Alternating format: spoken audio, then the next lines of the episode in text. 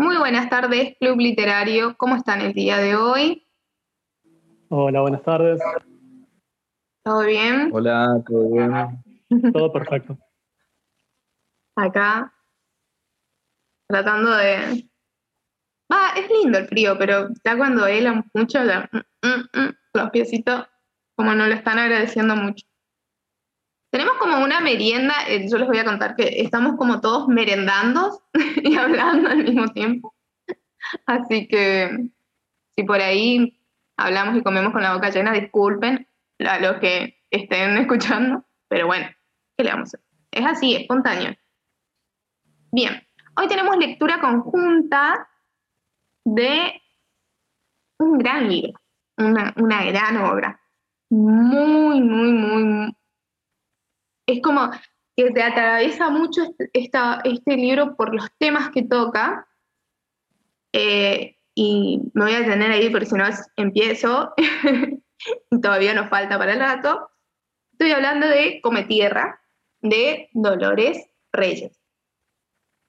Esta es la primera obra del artista, de esta escritora argentina.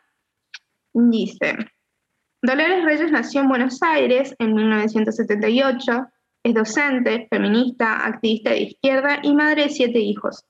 Estudió letras clásicas en la Universidad de Buenos Aires. En la actualidad vive en Caseros, provincia de Buenos Aires. Tierra es su primera obra. Eh, si no me equivoco, y lo había leído, ella terminó de escribirlo en el 2019 Sí, en el 2019 y, eh, sale su línea en el 2019. La verdad que tuvo eh, un gran impacto, le fue muy bien con Come Tierra. Eh, vi que tradujeron varios libros en varios idiomas y que, bueno, no está Gaby, pero leí en varias páginas y también me había dicho Gaby que la autora está trabajando lento, pero está trabajando y creo que el año que viene lo va a lanzar la segunda parte de Come Tierras. Come Tierras, perdón, eh, así que todos están a la espera, digamos, de, la segunda parte, porque tiene como un final, eh, ¿cómo decirlo? No está del todo abierto, pero tampoco es, eh, tampoco es como que es un final, es como un final para debatirlo, para hablarlo mucho, porque en realidad, a mí, a mi parecer, y acá, arrancamos, ¿eh? por favor, metan interrupción o lo que les pareció. No importa si lo leyeron hasta donde lo leyeron, eh, si lo terminaron, lo leyeron hasta la mitad, si llegaron al capítulo 2 o 3, lo que les pareció, abran micrófono y, y, metan cuchara nomás. metan cuchara. Eh, es una obra muy particular. Eh, primero porque, si bien está narrada en primera persona, eh, y, es la protagonista, la que va contando y narrando la historia, tiene una forma muy particular de decir su historia.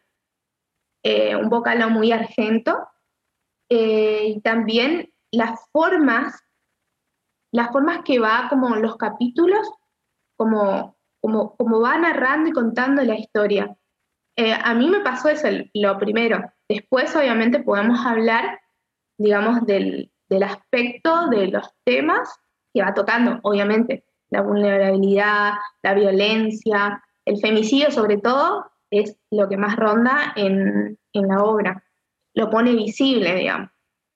Eh, si quieren, podemos empezar con em, la sinopsis del libro para ponerle un marco y después podemos empezar a leer un par de, capítulos, porque son cortitos, son re cortitos, el que quiera obviamente, y podemos empezar a ir desglosándolo.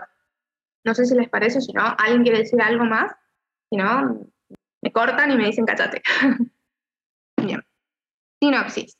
Dice, dice come tierra, me acosté en el suelo, sin abrir los ojos. Había aprendido que de esa oscuridad nacían formas. Traté de verlas y de no pensar en nada más, ni siquiera en el dolor de panza, en el dolor que me llegaba desde la panza, hasta que se transformó en dos ojos negros.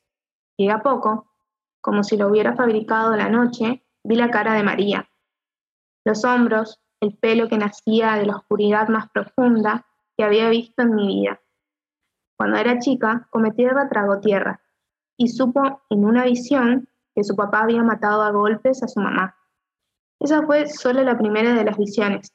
Nacer con un don implica una responsabilidad hacia los otros, y a Cometierra le tocó una que hace su vida doblemente difícil, porque vive en un barrio en donde la violencia, el desamparo y la injusticia brotan en cada rincón, y porque allí las principales víctimas son las mujeres.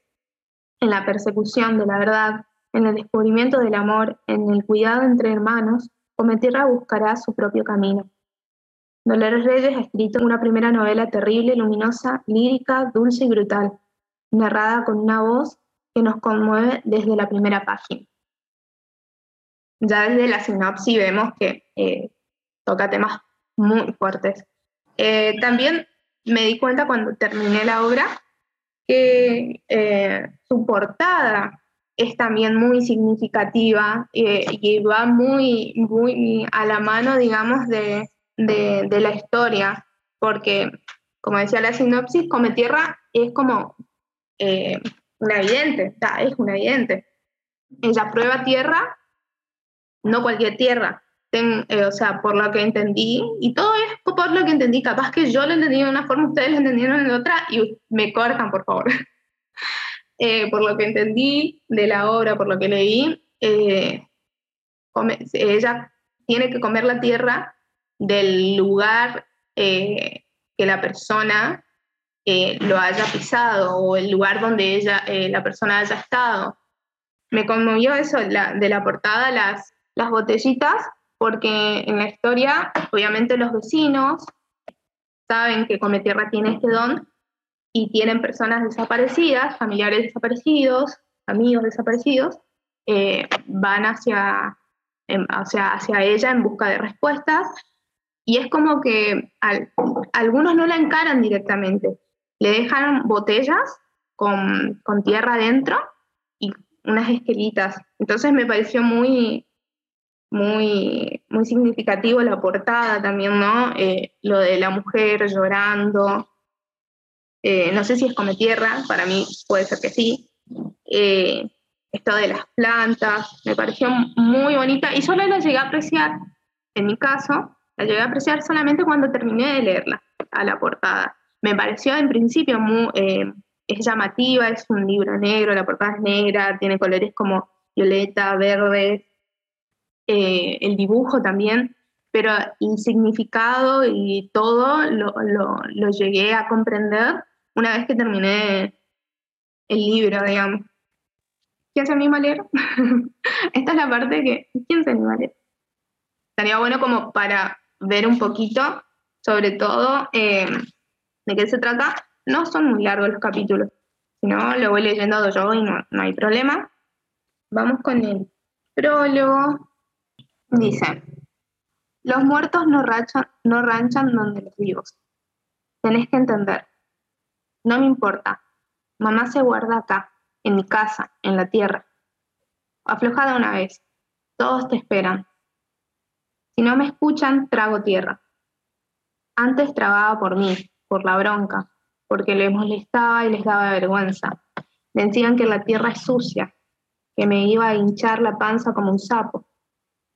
Levántate de una vez, levántate un poco, lávate un poco, perdón. Después empecé a comer tierra por otros que querían hablar, otros que ya se fueron. ¿Para qué está el cementerio? Para enterrar a las personas. Vestite. No me importan las personas. Mamá es mía. Mamá se queda. Pareces un bicho. Ni siquiera te acomodaste el pelo. Miro la pieza, las paredes de madera que mamá quería ir forrando desde adentro con ladrillos. Las chapas del techo, bien altas, grises. El suelo, mi cama, el lado de la pieza donde ella se tiraba a dormir si el viejo andaba pesado. No va a haber nadie de ese lado, pienso, y me tapo la cabeza con la almohada. Mamá me peinaba, mamá me cortaba el pelo. ¿Vos querés que te llevemos a las rastas? No seas pendeja. Tendrías que tener vergüenza de hacer caprichos hoy. Me paro de una. El pelo me tapa casi toda la musculosa. Una cortina que llega a arañar la bombacha. Me agacho. Busco las zapatillas, el pantalón de ayer que andará tirado.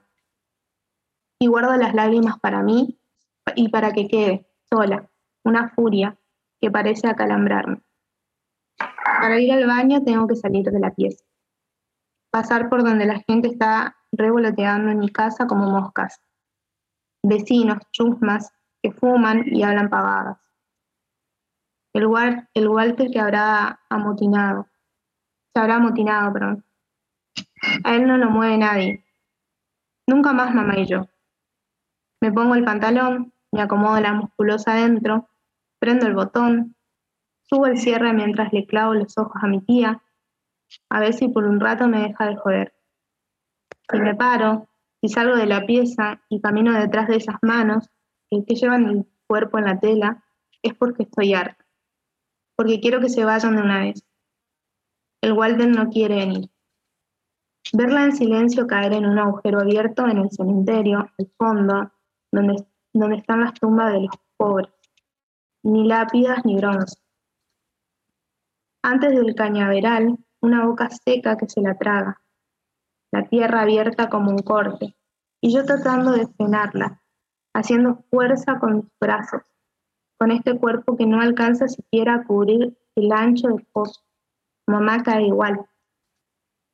Mi fuerza, poca, no cambia nada. La tierra la envuelve como los golpes del viejo y yo pegada al suelo, cerca como siempre de ese cuerpo que me lleva como en un robo, mientras las voces rezan. ¿Para qué? Si al final, removida, solo está la tierra. Nunca más mamá y yo. Entra, la tapan, oreja en tierra, miro, todavía puedo respirar.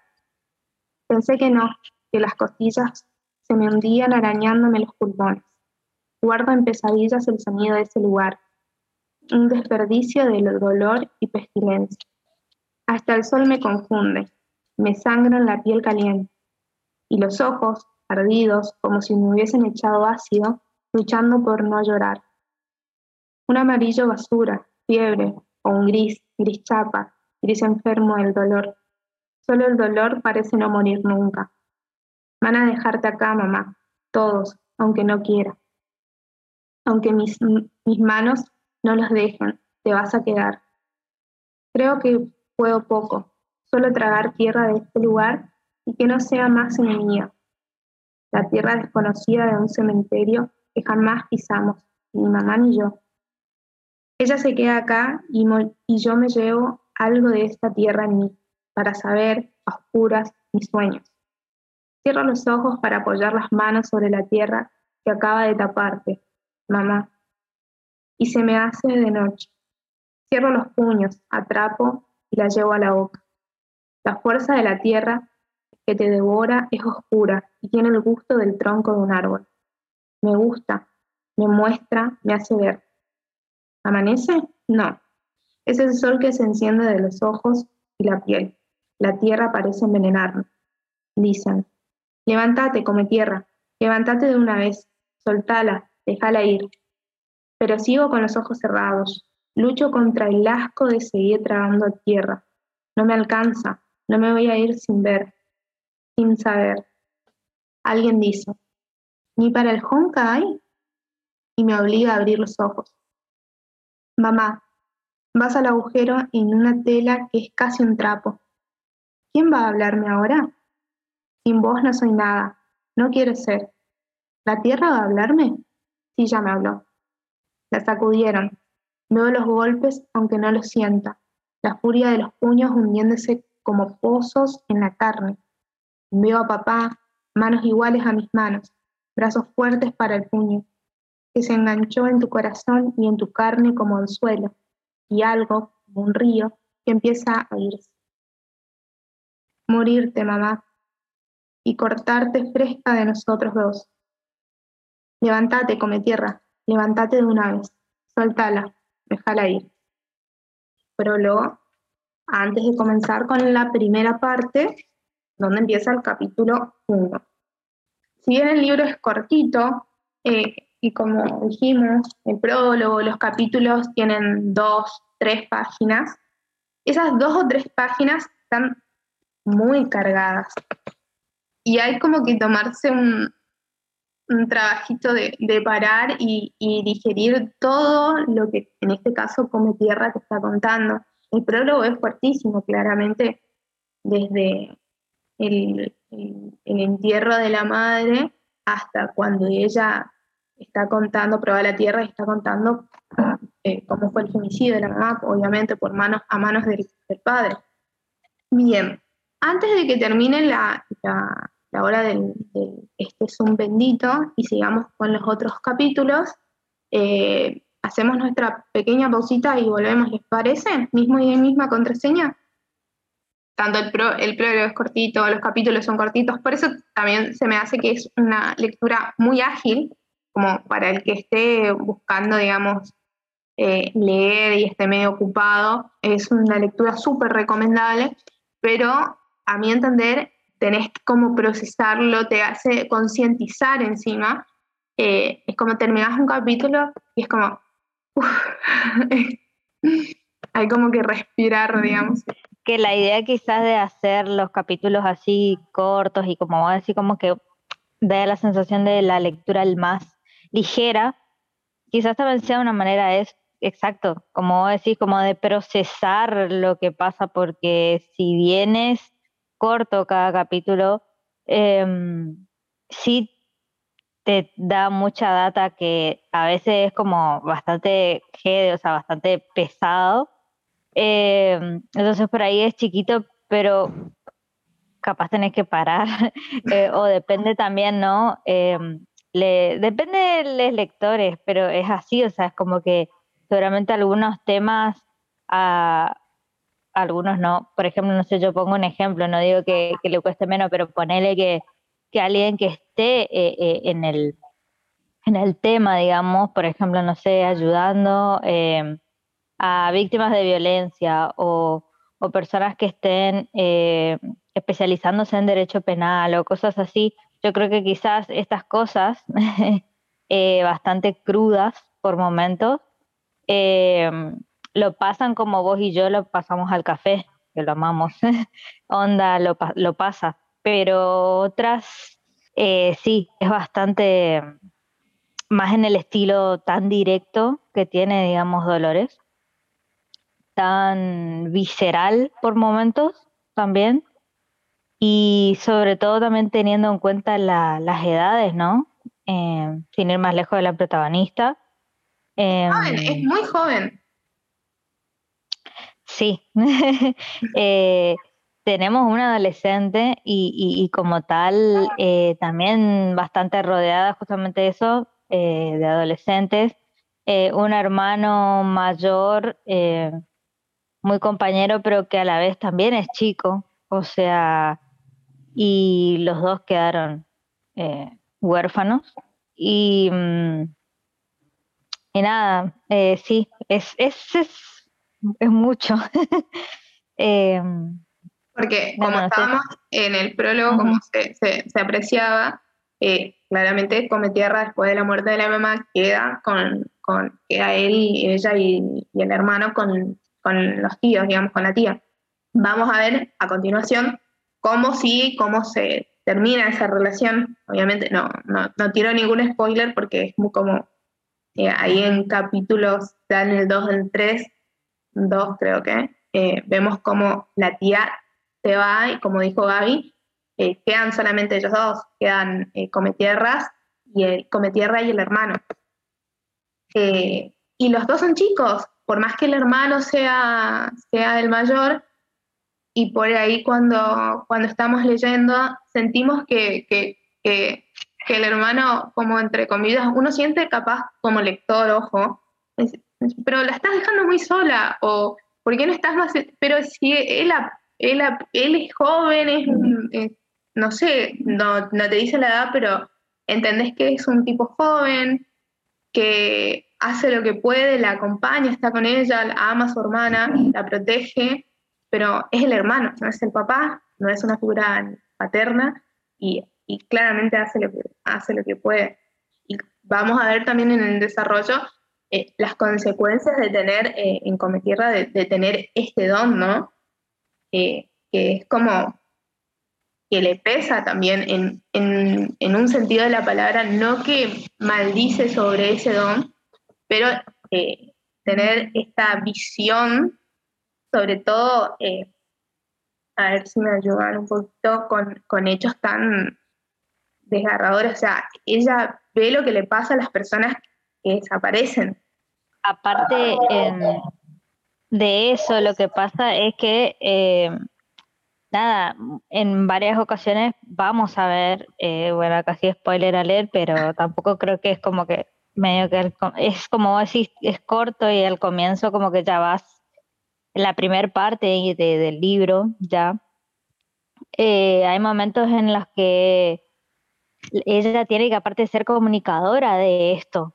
Em, y no solo de, dónde están esos cuerpos, em, qué pasó o la forma en la que esos cuerpos terminaron ahí donde están, sino muchas veces eh, quién fue el causante, ¿no? O sea, quién, quién hizo lo que hizo para que esos cuerpos estén ahí. Eh, y comunicárselo a la familia, digamos que por lo general la familia cuando desaparece alguien que amamos es, es una de uno de los primeros grupos ¿no? de la vida de uno que va a salir eh, a, preguntar, a averiguar, a querer saber, ¿no?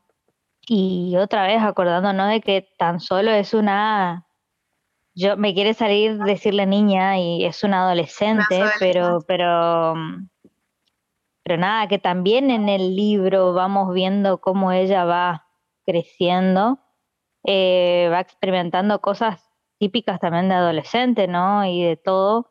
Entonces me parece que, que, eso también es bastante contundente en cuanto al peso del libro, porque es como mucho, va, digo yo, no me imagino ya mucho, no, ya sin pensar en las futuras, futuras, futuras consecuencias, ¿no? De eso ya de por sí, no sé, mentalmente hablando, acá no están nuestra, nuestras psicólogas ninguna, las del grupo, pero, pero sí, es un montón. Claro, porque ella también se carga con una vida bastante, eh, eh, bastante heavy. Vamos a usar el lenguaje que se usa en el libro, heavy.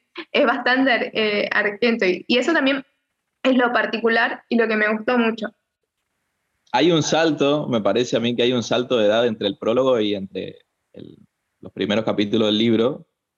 Por lo menos me da la impresión de eso, o sea, del, del, capítulo donde ella narra que el funeral de la mamá, que come la tierra, etcétera, etcétera. Me parece que es como un pantallazo, pero el, personaje que leemos después en el total del libro, ahí es la adolescente. Pero en, ese, en ese primer capítulo me parece que ella es una, niña, o sea, me da la sensación de, no sé, cuatro, cinco, seis años.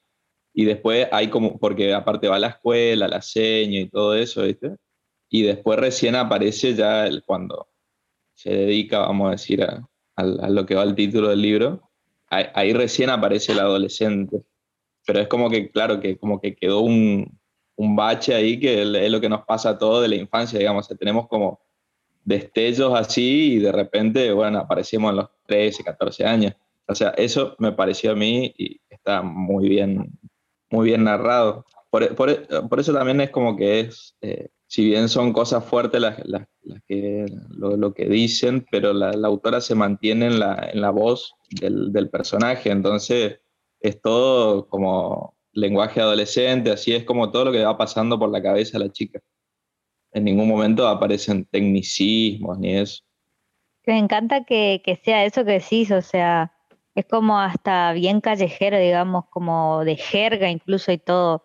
Eh, no solo respetando la, etapa etaria, digamos, o sea, el tema de que son jóvenes, digamos, la mayoría, sino eh, el mismo lugar que, eh, que, te da a entender en donde viven, en donde ellos se crían, con tantas carencias y cosas, pero es como eso, una su manera de, de, hablar y, tan directa así como ella lo, lo traspasa. Yo siempre em, pienso cuando termino algún libro así muy nuestro, así argento, eh, el comedero de cabeza que va a ser para un traductor eh, pasar todo eso a, otros idiomas, ¿no? Cuando tenemos nuestros escritores que como que la repegan y van para afuera, pero digo, para todo, ¿no? Súper complicado, pero sobre todo yo creo, como nativa de esta lengua, que nuestra lengua en particular sí tiene muchísimas eh, cosas que a la hora de traducir es muy difícil que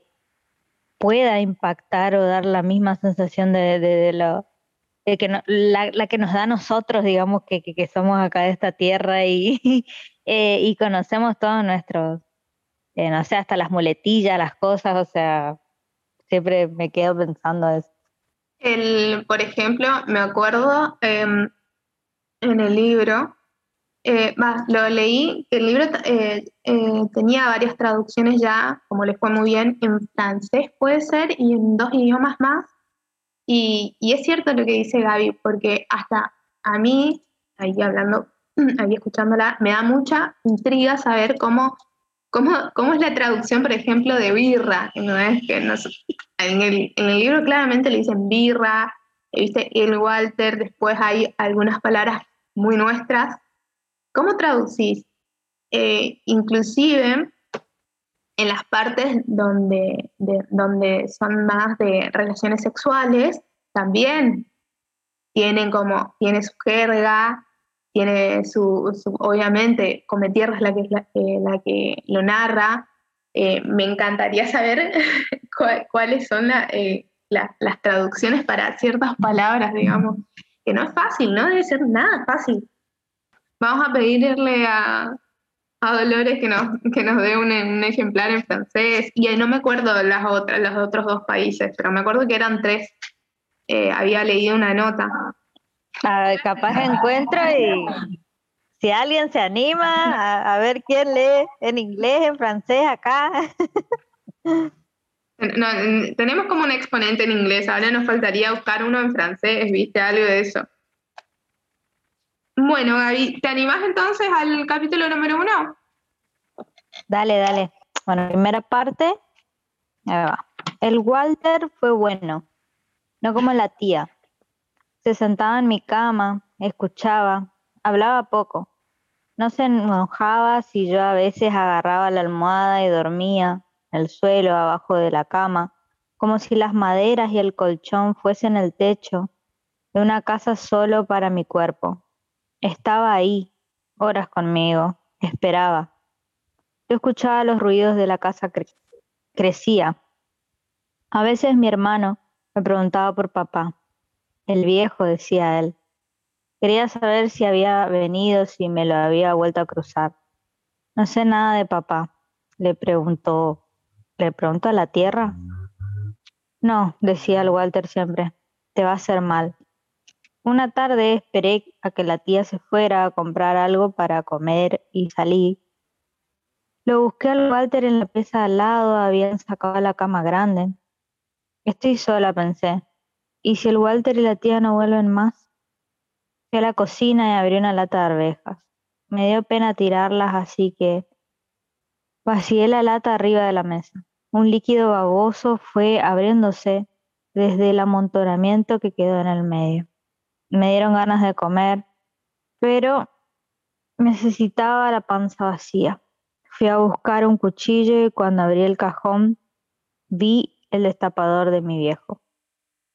Para preguntarle a la tierra necesitaba algo de él, y mi tía y el Walter habían ido borrándolo de la casa y de mi vida. Ni la cama habían dejado. Agarré el destapador del cajón y me quedé mirándolo. Después, contenta, como si tuviera un tesoro, me lo guardé en el bolsillo del short. Salí de la casa descalza, los pelos sueltos, el destapador en un bolsillo, la lata vacía en una mano y el cuchillo en la otra. Me senté en el terreno, pasé la mano por la tierra, clavé el cuchillo y lo saqué. Me gustó. Volví a clavarlo, pero esta vez no lo saqué. Traté de moverlo, de ir abriendo la tierra, de aflojarla a poco. La tierra es fuerte, pero me dejó. Cuando empezó a abrirse, apoyé la mano y la cerré. tierra dentro de la mano. La iba juntando ahí. Después saqué del bolsillo el destapador de mi viejo y lo metí en el agujero. Me puse parado en el medio y de apuñado fui devolviendo la tierra hasta que quedó bien tapado. Me limpié las manos en el short y las piernas. Sentada mi pelo llegaba hasta el piso. Tenía el color de ese suelo en el que vivía. Hubiera querido que saliera aunque fuese algún bicho a estar conmigo, pero no pasó. Esperé igual, mirándome las manos, las piernas y el cuchillo. Después agarré todo, tierra y destapador, y pensé en la última vez que lo había visto a mi viejo destapando una birra. Pensar eso me dolió. Con bronca metí todo junto en la lata. Me paré y fui para adentro. Una parte del jugo de las arvejas se había escurrido al suelo. Corrí una silla y me senté. Tenía la lata en una mano y la otra en la palma abierta hacia arriba. Quise vaciar un poco de tierra, la mano abierta, pero se me vino todo junto, tierra y destapador. Una parte de la tierra se escapó al piso. Me llevé lo demás a la boca y comí con todas las ganas que tenía de ver a papá de nuevo. Me llenaba la lengua, cerraba la boca y trataba de tragar. Sentía que la tierra pasaba de ser una cosa en mi mano a ser algo vivo. Tierra amiga mía, y seguía comiendo. Cuando no hubo más, quedó el destapador. Le pasé la lengua hasta dejarlo limpio cuando tuve la panza pesada de, tierra, cerré los ojos. Papá está vivo, le dije al Walter y a la tía después, cuando los vi parados mirándome. Pensé que se iban a poner contentos, pero no, no hablaban, parecía que se había quedado congelado. Yo salí corriendo y la abracé al Walter. ¿Qué carajos hiciste, pendeja? dijo mi tía agarrándome del brazo para separarme de mi hermano. Walter, papá está vivo, lo repetí mientras ella me tiraba para atrás. Mi hermano volvió a acercarse y me agarró de la mano. Me llevó al baño, me lavó las piernas con una esponja, dejó la canilla abierta. Mientras me limpiaba los brazos y las manos, el Walter me hizo prometerle que nunca más iba a comer tierra. Cuando prometí, mi hermano me acarició la cabeza. No sabía si él estaba más alto o si era que yo, así con su mano encima me volvía más chica. Ahora lavate los dientes, dijo, y me dejó sola en el baño. Yo me miré en el espejo y sonreí, tenía los dientes manchados de barro. Me acordé de papá fumando sus puchos, del olor y la oscuridad en su boca. Y pensé que ellos querían olvidarlo y que por ahí era lo mejor. Volví a abrir la canilla, metí el cepillo bajo el agua, puse un poco de pasta Mojé todo y empecé a cepillarme. Volví a la cocina y quise hacer el último intento. Tu hermano está vivo. La tía se dio vuelta y me miró furiosa. Sacó el bolsillo del jean el atado de pucho. Sucia, te veo tragando tierra otra vez y te quemo la lengua con el encendedor. Me asusté tanto que por un tiempo ni, ni pisarla quería, así que trataba de no salir en patas nunca. Si me daban ganas de comer tierra, me mandaba la comida bien caliente, así como la tía la sacaba del fuego. No esperaba. Me llenaba la boca y sentía la piel del paladar hacerse ampollas, la lengua abriendo, ardiendo.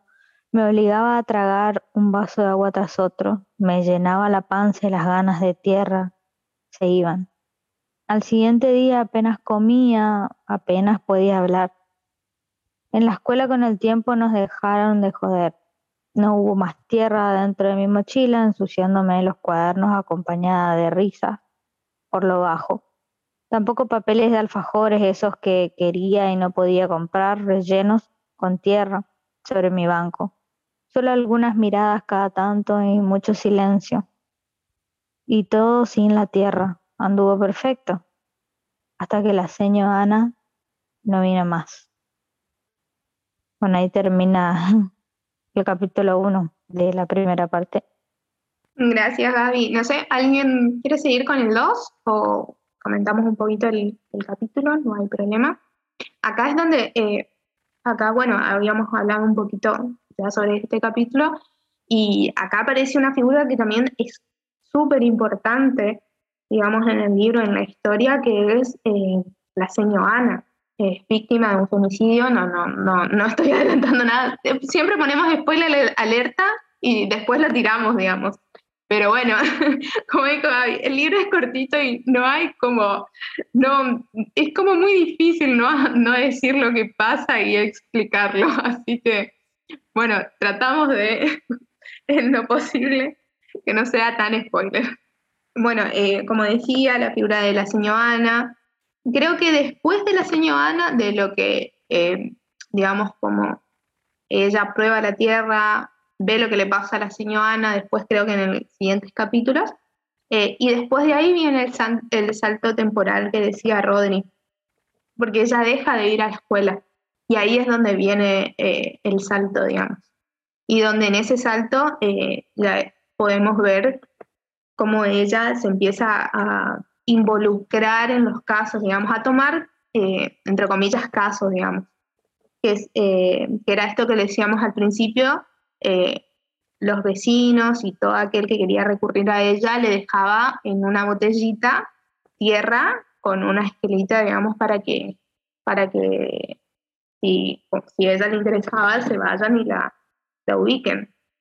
Claro, es como que hay un interés eh, por ella y hacia ella, ¿no? Y hacia este, no sé, vamos a llamarlo don eh, que tiene, que igual es bastante duro, como vos dijiste hoy al comienzo, pero a la vez también esto que ayuda eh, en muchas ocasiones, ¿no? Esto que ella puede ver y todo, también asusta.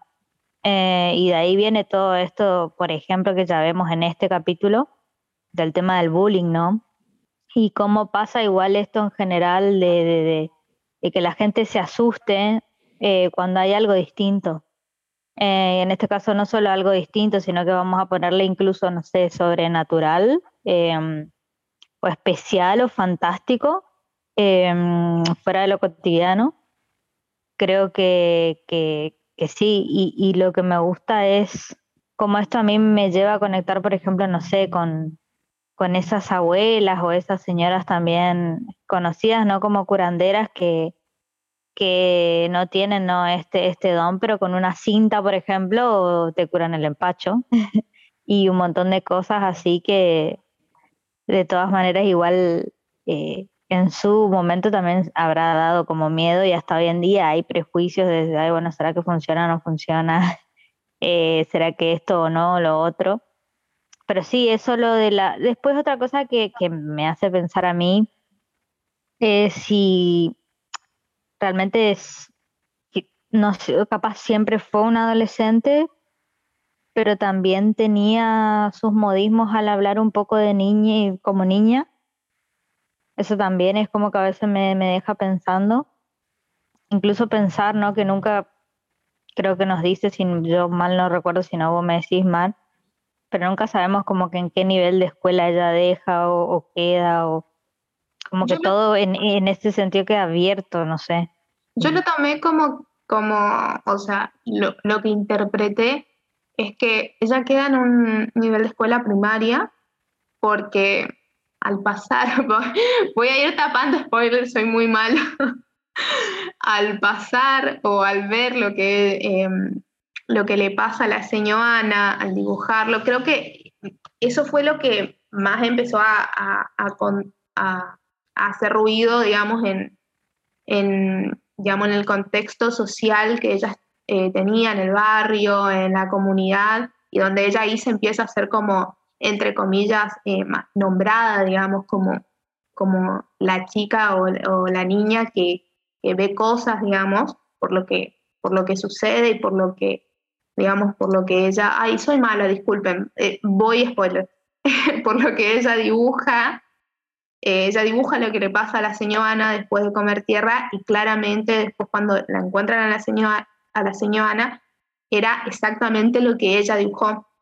Así que de ahí ella deja la escuela Y entiendo, entiendo, ojo, vamos, si, si, le buscamos un, un rango de, de, edad o suponemos qué grado pudo haber dejado. Viste que el principito dice, el principito dice que nosotros los grandes, los adultos siempre eh, nos gusta hablar de números. Me da como a eso, el significado siempre lo encontramos con números. Entonces, bueno, perdón, principito.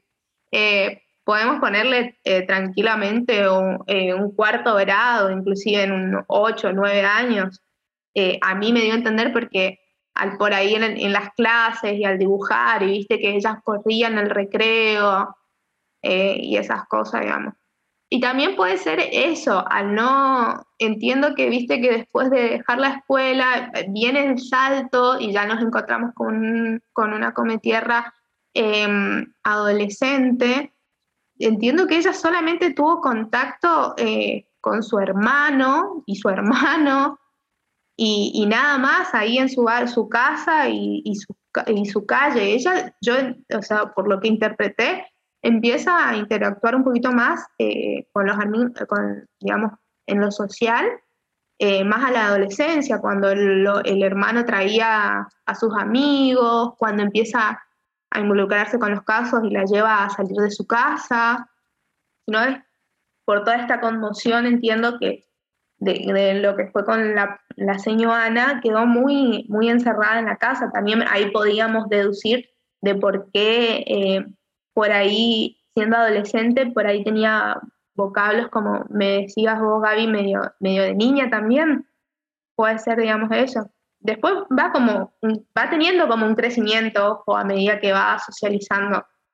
Otra cosa que, que, pasa que hace que se aísle ella, se aíslen incluso ambos, eh, que también va pasando, va pasando todo muy pronto, así que son spoilers, pero, pero como que, que, no, porque em, como les dice Mares, son cortitos los capítulos, bueno, como ya escucharon también que el primero que leí, al ser esto que yo te digo como distinto y como lo otro muchas veces parece, al ser distinto, amenazante, también ella empieza como a no solo bullying, sino...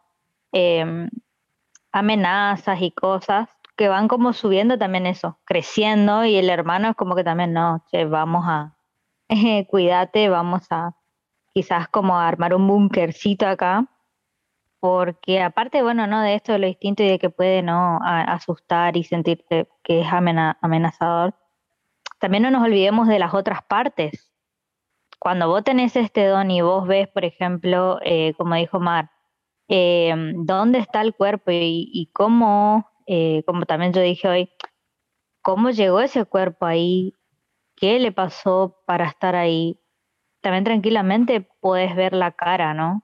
Eh, de la persona, claro. entonces es como que también hay una parte que a, la cual no le va a gustar para nada que vos puedas ver, ¿entendés? Porque no sale impune. entonces como que ella veía la cara de los, eh, no en todos los casos, pero veía la cara de los femicidas, de los asesinos, de los secuestradores, cuando se iba como involucrando más, porque no es que ella come, hay casos donde, eh, porque va tomando eh, algunos casos, y no es que ella come la tierra y justo, justo en esa tierra va a tener toda la visión, va teniendo fragmentos y por ahí eh, necesita ir a la casa de, donde vivía la víctima, o perdón, la desaparecida o el desaparecido, eh, y necesita como probar la tierra, su tierra, inclusive a veces se recuesta, y todo, eh, ella también va, va, creo que va creciendo con su don, se va como, no sé si la palabra es conciliando, pero porque eh, también a mí me dio a entender muchas veces eso, como que a ella le pesa mucho ese, obviamente, ese don, y por ahí tenía como una, un amor-odio a ese, a ese don, por ahí no quería comer nada la tierra, no quería saber más nada, pero a la misma tierra le llamaba. Vieron esta parte que leí también en la primera parte, hay como que nos da indicios de, siento como que si se va amalgamando eh, por momentos, como que la tierra y ellos son una.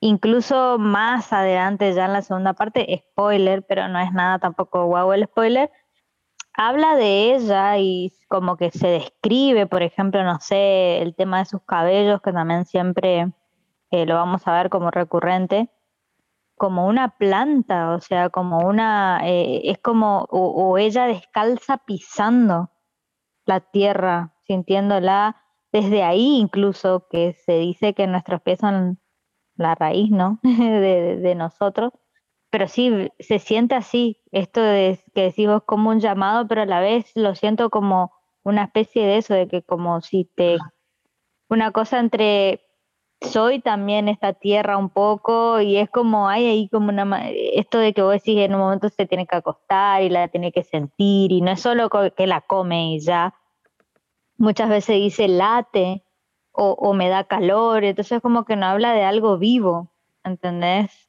y de por sí también el nombre, porque para nosotros siempre ella es come tierra. Come tierra. Eh, no, no, no tiene, no san nombre Mar, Gaby, o sea, no tiene ese tipo.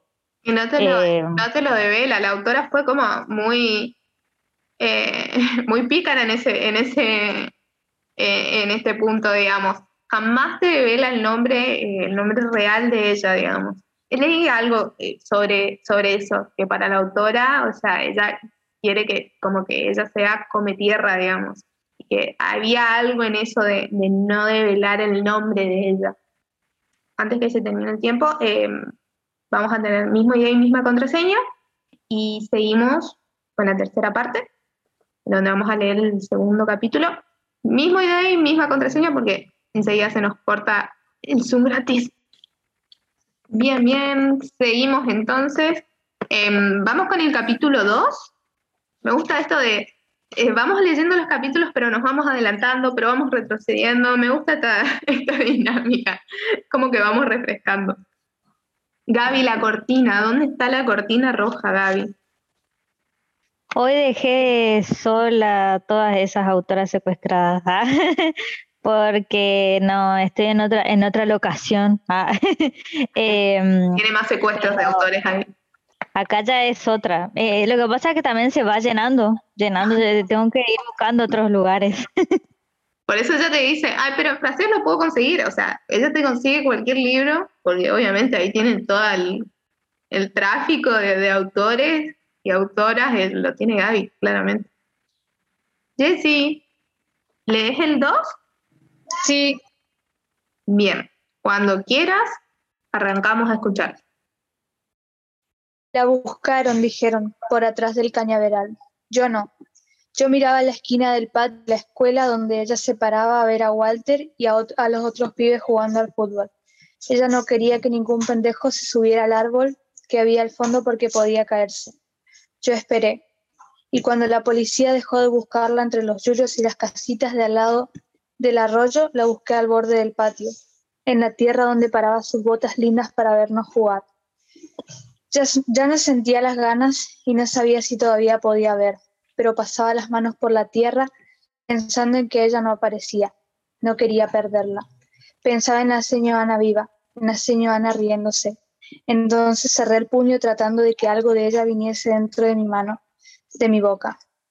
Entonces cerré el puño tratando de que, de que algo de ella se viniese dentro de mi mano. Aunque dijeran que el guardapolvo blanco era lindo, para mí siempre fue una mierda. Se ensuciaba. Se me llenó de tierra cerca de los puños, el cuello y la parte de adelante quedaron un asco. Volviendo a casa, pensé en la tía fumando y en sus encendedores. Cuando llegué, me saqué el guardapolvo, lo hice un bollo y lo escondí entre las plantas. A la tía le dije que lo había perdido en la escuela, que me lo habían hecho sacar para la clase de gimnasia. Mira, nena, yo me estoy cansando, contestó. Vine a cuidarlos, porque se murió tu vieja, porque mi hermano no está, pero ustedes no me hacen caso. Sigo haciendo la comida en la cocina y yo ya no sabía si me hablaba a mí o hablaba para escucharse a ella sola.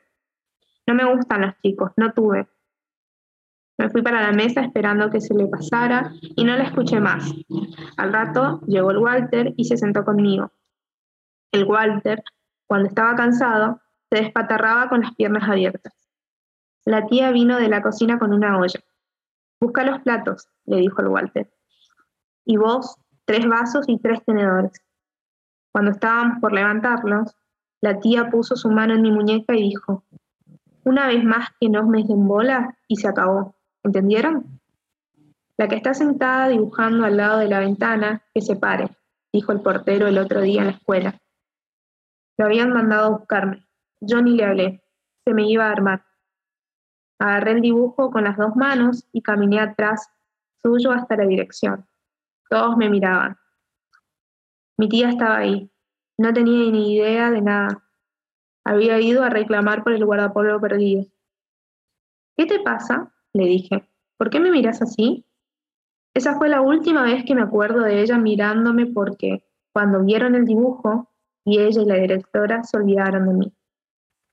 Era la señora Ana, la cara así, como me la acordaba yo, pero no como cuando estaba en la escuela. Yo la había dibujado como la tierra me la mostró, desnuda, con las piernas abiertas, un poco dobladas para los costados, que hacían parecer su cuerpo más chico, como si fuera una ranita, y las manos atrás, atadas contra uno de los postes del galpón, donde unas letras pintadas decían Corralón Panda. ¿En qué mierda pensabas para comer tierra delante de toda la escuela? me dijo después mi tía en casa, antes de darme un sopapo. Cuando al día siguiente encontraron el cuerpo de la señora en el terreno del corralón panda, la tía se fue. Ni el Walter ni yo supimos nunca nada más de ella. Eh, antes de leer el capítulo. Eh, gracias, Jessy, antes que nada, por leer. Eh, bueno, esto es lo que hablamos, ¿no? De la figura de la señora Ana. La señora Ana eh, va, a ser, va a ser un personaje que va a ser recurrente y la va a estar visitando en sus sueños. Y siempre entiendo, o lo interpreté así, siempre es como que la señora Ana le va dejando mensajes que después, como que tierra lo va descifrando o va entendiendo. Y, también, aparte de estas visiones, yo creo que ella en los sueños con, con, la profe Ana tenía como una relación ahí muy, muy especial, muy, muy espiritual, digamos. Como especie de guía también, ¿no? Exactamente. Y qué loco que justo sea la seño. que la seño, por lo general, bueno, la seño, los profes, todos como que, que nada, son guías, son quienes te enseñan cosas muchas veces o quienes por ahí te pueden llegar a, mostrar ciertas cosas que justamente eso antes ni, ni idea tenías o eso y, ella hace, como decís vos muchas veces en sus sueños de guía, como bueno, te voy dejando pistas o te voy... Pero sí, es el antes y el después. Eh, comienza eh, con el tema este de la señora y, y, es así tal cual vos decís para mí también es como un antes después de la aparición de, la señora Ana, digamos, del personaje. Es más, en, los casos que ella va tomando, eh, ella va soñando con la señora Ana. Y más adelante, inclusive yo entiendo, o, capaz lo interpreté así, em, entiendo que aparte de, darle como unos mensajes como eh, eh, ella decía eh, como que la señora Ana le prohibía muchas cosas, como le, les prohibía en, cuando ella estaba viva y cuando eran sus alumnos, digamos, está prohibido, qué sé yo, subirse al árbol o correr muy fuerte, algo así. Eh, en los sueños le decía, está prohibido tomar cerveza, está prohibido irse al corralón panda, y todo eso va dejando tipo pistas. Y también se me hace como que como que también, o, no, lo entendí mal, la señora en un punto yo entendí que también le pedía que buscara o que le diera cara a sus asesinas, porque me acuerdo que, o, o capaz la estaba incitando a que no dejara, porque en un momento es como, no sé si ella quería dejar o, o me estoy confundiendo porque es medio ya lo último. Eh, hay todo un pequeño embrollo en el cual ellos se tienen que ir. ¿Y qué va a pasar, digamos, con todas esas botellas? ¿Qué va a pasar con todas esas personas? Eh, y creo que la señora Ana le, le, dice algo de ello. Entonces, por eso es como muy, muy, es, muy importante la figura de, de la señora Ana, entiendo yo, eh, dentro del, de, la historia también. Aparte, obviamente, eh, acá es creo que el, segundo femicidio que estamos viendo, aparte del, de la mamá, el de la señora Ana. Eh, a, mí lo que me a mí lo que me preocupaba mucho, así como hablando, eh, y volviendo al tema de que se me hacía como que también había un, peso y, y, y, después reflexionando dije, y sí, si yo tengo estas visiones tan vívidas, porque ella lo sentía, eh, qué sé yo, cuando comía la tierra sentía estar en ese lugar, ver los cuerpos, sentía el miedo de las personas, creo que hasta inclusive algunos golpes o cuando estaban asfixiadas, eh, en una persona tan chica como Come Tierra, me parece que el impacto que, eh, los impactos que le hacían o las mellas que le hacían eran evidentes también. Vieron, o, no sé si leyeron cuando eh, comenta que ella estaba o tirada o se quedaba a dormir o anestesiada, que generalmente ella se anestesiaba mucho con, yo entiendo que Come Tierra estaba o tomando mate o tomando cerveza en el día. Yo decía y trataba de recordar, claro, no, pero Come Tierra es adolescente y, y la ingesta que ella hacía pobre para adormecerse y tratar de olvidar eso, el alcohol a mí me asustaba un poco, pero entiendo que, es un peso muy grande. Vuelvo a decir, hacía lo mejor que podía. Se empieza a hacer como una mitología de, esto, de, de, comer la tierra, porque me parece que, no, sé si la sueña, claro, cuando la sueña la señora Ana, ella trata de comer tierra en, en, el sueño, ¿puede ser? Sí. Y la señora Ana le dice que no, que eso no se hace, qué sé yo. Y bueno, y después otro, eh, otra muerte que aparece más adelante, eh, que no tiene que ver con la tierra, sino con el agua, ella se queda como sin, sin herramientas y tiene que ir a ver a, otro tipo de vidente, vamos a decir. La MEA, algo así era, ¿no? Las MEA, las, sí, MEA, MEA, sí, MEA eran, creo que se llamaban eh, esas, esas videntes. Me acordé cuando Gaby dijo esto de las curanderas y eso. ¿Nadie se acuerda? Porque creo que era mía. Ah, ya lo estaba por decir, vieron cuando tenés así en la punta de la lengua la idea y no sé por qué se me fue, pero ya va a volver. Esto de mm, del papel también de, o de la figura del medium, porque básicamente es como eso. Tanto ella como, como quienes después la ayudan y que eso, por ejemplo, no sé, yo pensaba, quizás era antes más moneda corriente afuera que acá, o en, nuestro folclore, digamos, o sea, creo que muy pocos casos que yo recuerdo que hayan salido en la tele aparecieron un par de personas diciendo, bueno, yo sí, yo sé dónde está eh, fulana o qué sé yo, o sea, pero, pero mediums, así como medium, persona medium que tiene esta posibilidad, ¿no? Eh, para mí, de entre estar entre dos mundos incluso. Eh, en ese mundo de las personas que ya no están eh, vivas y el mundo, digamos, vivo. Lo vemos sí mucho más en la sociedad o en el folclore y en todo, no sé, por ejemplo, yankee y eso, y no, no tanto acá, pero eso también es como que me, me, me recordó eh, a un par de pelis, a un par de, libros también de afuera, o casos. Ahí las encontré, las la madera, las videntes, digamos, a qué recurro. Y también sin querer encontré lo que decía Rodri. En la página 98, capítulo 25, está, me reí, pero después de tragar tierra de sueños y de ver lo poco que había visto, supe que Ana tenía razón, que mejor, que mejor no, que por algo estaba prohibido, digamos creo que era ahí. Y también como que destacar eh, lo, que dice, lo que decía Rodri, ¿no? Esto de, de hasta vemos que eh, su conexión, inclusive me hizo en un momento reflexionar, su conexión es, la de Come Tierra, no solamente es con la tierra, es, es algo con la, en, sí con la naturaleza, con los elementos, porque eh, el caso que, entre comillas, la respuesta al, al, caso que ella, que le llegan, eh, ella lo hace a través del agua, porque la tierra no era suficiente. Y, cuando ella estaba yendo a esa isla, a ese caminito, a ese arroyo, era como, ella describe que es algo como, como que por instinto, algo la llamaba a ir por ese lugar, era como que su cuerpo se iba por ese lugar eh, donde había saltado eh, la persona y se había perdido.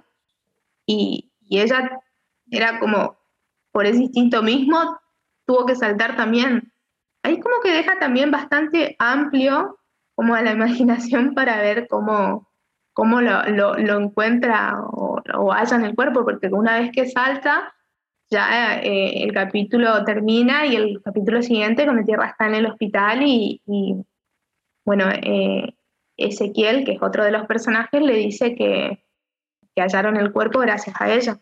Así que como que te da a pensar que hay algo más con en, en ese entorno.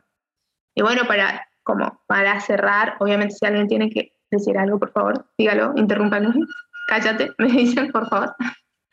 Eh, vemos que, eh, como decíamos al principio, vemos que es un final muy peculiar, muy particular.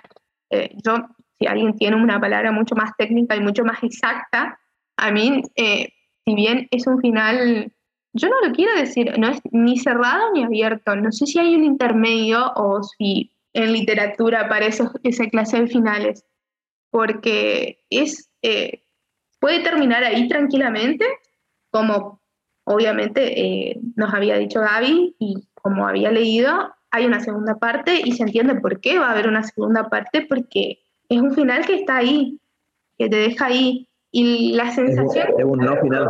Claro, es un no final. Porque generalmente nosotros le decimos, eh, tenemos muy claro, bueno, este es un final abierto, es donde está, terminó ahí, pero no, no, se resolvió nada, la cosa va a seguir. Y acá tranquilamente, si, si la autora quiere, lo podía dejar ahí y, y para mí cerraba. Y si no lo quiere dejar ahí, para mí sigue y sí, sigue. Es como, por eso digo, es como un intermedio bastante particular como lo ve su libro. Se mantuvo muy fiel eh, hasta en eso la autora. Y destacar que por lo menos a mí, en todo el momento de las lecturas, aparte de, de, de, esto que recalcábamos, de que si bien es cortito, los capítulos son cortitos, había como hacerse una pausa, reflexionar y si uno quería podía seguir, eh, el ambiente de tensión siempre, a mí por lo menos, estaba como una tensión, como esa cosa bastante eh, lúgubre, como que en cualquier momento algo, algo malo iba a pasar o, algo se iba a desbaratar o algo, no sé, me daba como unas tenue ahí, en todo lo que fue el libro me pasó eso, digamos. No sé si ustedes tuvieron sensaciones obviamente distintas, pero a mí me dejó eso, que me gustó, obvio, porque es muy particular. Yo creo que al, tratar, como decís, tema, un tema lúgubre, en este caso, eh, muertes, desaparición, como que hay mucha violencia, em, mucho desenfreno también de muchas cosas, incluso eh, descuidos también, porque no sé, pienso yo, ¿no? En esta tía yéndose, dejando a los chicos, em, en fin, como que mucha, muchas cosas. Em, y a la vez eh, pienso en el barrio o pueblo, porque no sé cómo ya em, sentirlo, pero, pero sí, es como que, vos decís, eh, a la vuelta de la esquina, en este caso en cualquier arista del libro es como que, uh, capaz va a pasar algo. Em, y que encima nos puede aparecer como de golpe, porque ella tiene también esa particularidad de que quizás hasta incluso un capítulo te cierra de una manera que vos decís, apa, acá está un poco más soft, pero de golpe en el otro capítulo es como a la yugular. Entonces, em, Sí, sí, comparto totalmente que me... Y es algo que también concuerdo, Mar, eh, con vos que me, gustó mucho. Em, aparte no del estilo este, digamos, de, de, la voz en sí, eh, narradora y como hablamos antes de, esta, de estas cosas tan de la argentinidad, ¿no? La, cómo conservó, conservó, digamos, las maneras de hablar o, incluso al hablar de sonidos, em, como que realmente la, forma de percibir, no sé, fue genial. A mí me, me, me, gustó mucho eso también.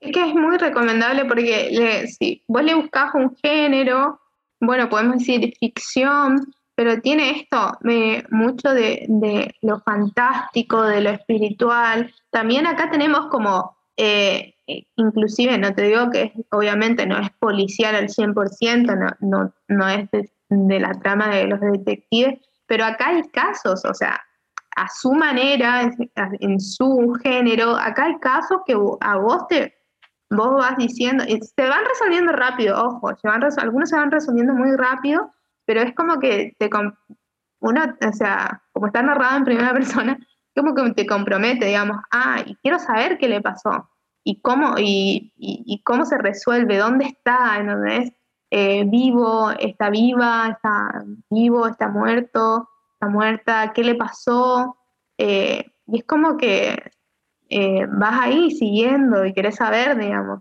es un libro muy particular, muy peculiar que sale totalmente para mí de la, de la zona de confort y se aventura, digamos. Y le salió bien porque le fue muy bien. en, la en, la faja, no sé si eh, vamos con de nuevo con las cifras. A los, a los adultos les gustan las cifras, los números.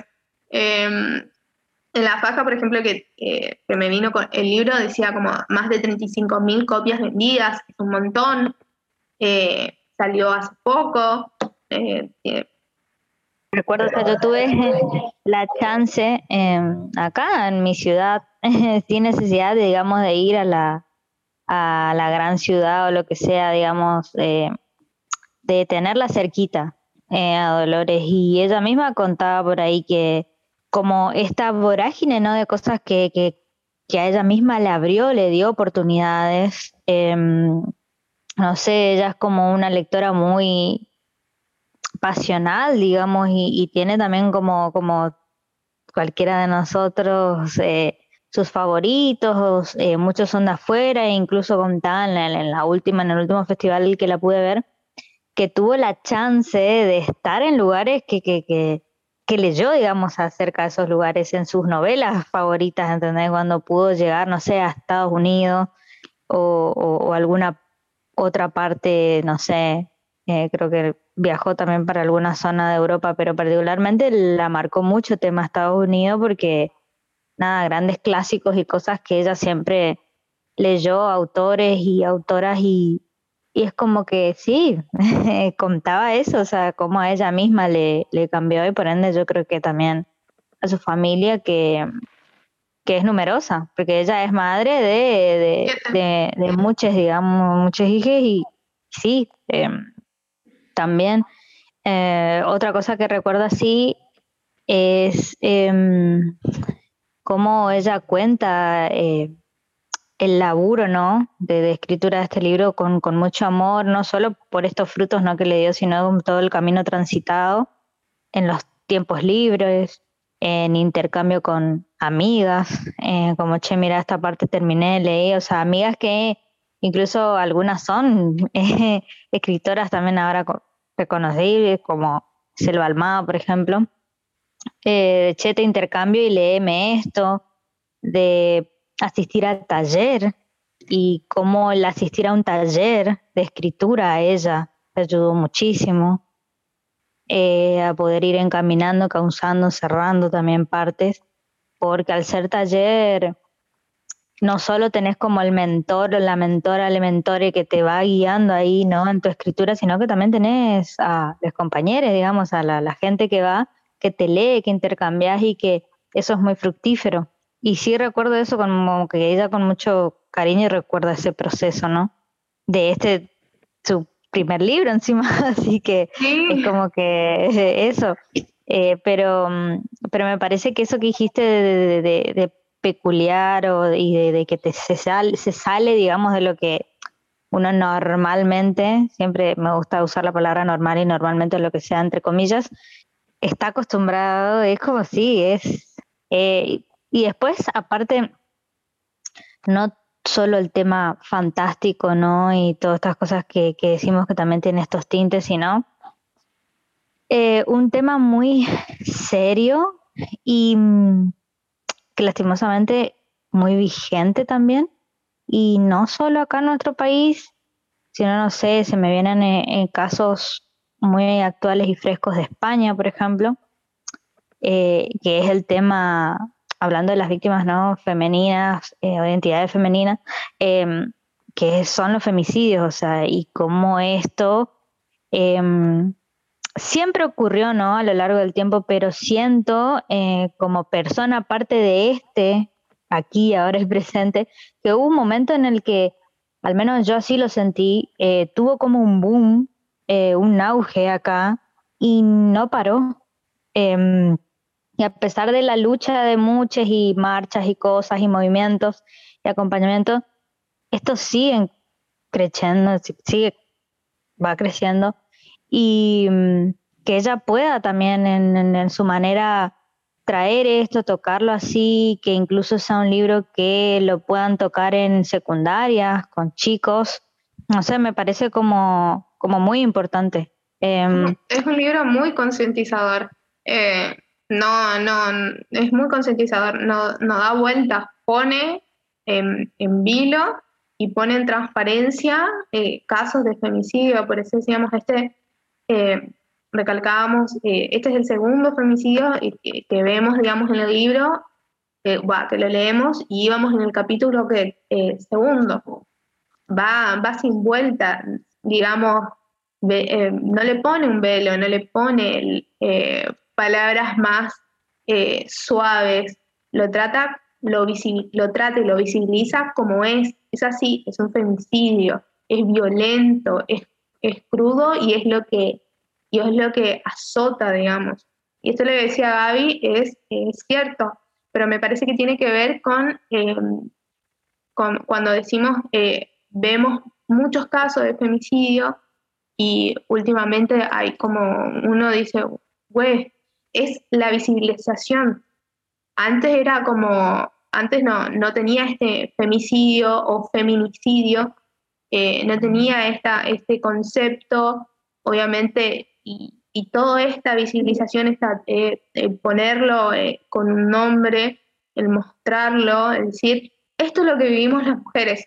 O sea, la violencia por el solo hecho de ser mujer, que obviamente termina con femicidios, con la muerte de la mujer y llevarlo, digamos, y, que hoy en día se muestre tal cual es, tiene que ver también con las luchas de del movimiento feminista, que laburó muchísimo para, para poder eh, decir, esto es una realidad, esto nos pasa. Eh, y aparte es una cosa, como decís, me quedé pensando en esto, ¿no? Que nos trae a nosotras como identidades, digamos, femeninas, yo digo así como para generalizar, ¿no? Porque no, para no decir solo bueno mujer, pero digo, es como que te trae esto de que vos, este miedo constante en el, que comienza muchas veces con el acoso callejero y con un montón de cosas, pero que sí, que está en nosotras, o sea, estos femicidios, feminicidios que le pasan a otras, es nuestra moneda corriente, o sea, todo el tiempo estamos pensando en nuestras madres, hermanas, amigas, primas, nosotras mismas, em, no lo sé, con mensajes todo el tiempo, mandando la ubicación cuando vas en remis, eh, che, llegaste bien a tu casa, y es como que todo el tiempo pensar eso, voy a llegar bien a mi casa, eh, por el simplemente hecho de esto, como decís, de nuestra condición, ¿no? De eh, ser una identidad femenina o ser, digamos, mujer o es como que es, es fuerte que, se pueda esto, seguir visibilizando esto y que no, no vuelva a esa oscuridad, ¿no? Como decís, de la que salió. Porque siempre, siempre hubo, pero no, eh, no era algo de, lo que se hablaba o de, lo, de que, o sea, que importara, ¿no? Eh, como decís, esto también de la concientización o tomar conciencia. Pero sí, sí, sí, totalmente Concuerdo, Mar. Eh, vamos como cerrando antes que Zoom no, no nos corra. Eh, les dije, era, es un libro fuerte que, toma, que toca temas que a uno le atraviesan. Creo que tocamos todos, o por lo menos tratamos de tocarlo todo. Eh, le mandamos un beso. No sé si a él nos escuchará Dolores Reyes, pero le mandamos un beso y un agradecimiento eh, enorme por esta obra hermosa. Eh, avisos parroquiales. Etapa de avisos parroquiales. Nos vamos a ver en julio para nuestra lectura conjunta el sábado 30 de julio, sí, 30 de julio, con Persuasión de Jane Austen. Mi cumple. ¡Ay, ¡Feliz cumpleaños! No, todavía no. Nos vamos a ver en el cumpleaños de Jessie para tomar la chocolatada. Estaría, estaría bueno como, eh, no sé, usar algo, ¿viste? Eh, qué sé yo, para festejar el cumpleaños por Zoom. Mira, Jessy, yo lo hago de mil amores, pero yo te cuento, cada vez que hay que disfrazarse, me dejan sola disfrazada. Yo vengo al Zoom disfrazada de Halloween, yo vengo al Zoom disfrazada de Katniss Everdeen de los Juegos del Hambre y soy la única disfrazada. ¿Viste como en Legalmente Rubia? Cuando se va de conejita sola, bueno, así. Pero yo vengo disfrazada, yo vengo, yo vengo. algo, algo, un sombrero, un bonete, algo me voy a poner, yo te lo prometo. Sí, yo pensé lo mismo, en un bonete o en alguna de esas gargantillas de, digo, sí, sí, sí, alguna maraca, algo. Re, re, re. Bien, nos vamos, eh, nos vemos entonces el 30 de julio con Persuasión de Jane Austen. El 15 de julio en Netflix sale la película, así que seguramente vamos a tener muchísimo de qué hablar porque como dijimos y adelantamos, es una obra distinta, eh, Persuasión, eh, de Jane Austen, un tanto mucho más madura de lo que por ahí cuando empezamos a, leer Orgullo, y Prejuicio, Emma, Manfield Park, eh, cuando agarras Persuasión, hay un cambio, hay un salto en la escritura, en la forma, en la forma de percibir los amores Así que eh, también en la, en la visión, digamos, también de la sociedad y todo, así que no voy a comenzar porque si no, ya tipo, nos ponemos a escribir en persuasión mamá y listo. Pero bueno, eso, y vayan buscando porque creo que Gaby no escuchó. Lo que pasa es que sale la fan. Ay, re. Sale la fan de adentro, fan, fan, fan acá y no nos paran. Eh. Mal. Y como les dije, eh, vayan, vayan preparándose para los versus de, para los, la temática versus de, de, autores, que el próximo va a ser eh, Quiroga versus Alan Poe. Vayan buscando cuentos de ellos, vamos a ver esos versus, vamos a hacerlos pelear, no mentira, vamos a disfrutarlo de los dos. Pero em, en julio ya les voy a explicar un poquito más, pero vayan guardando los cuentos de estos dos grandes autores. Eh, espero que le hayan pasado bien. Nos vamos a estar viendo. Gaby les promete, la, comprometía, a que va a buscar el PDF de persuasión y, les, y nos va a mandar, obviamente. Sin ella no, no seríamos nada. y bueno, espero que le hayan pasado bien. Tengan muy buen fin de semana. Nos estamos viendo muy pronto. Chao. Chao, gente, nos vemos. Chao, chao. Buen fin de. Un abrazo.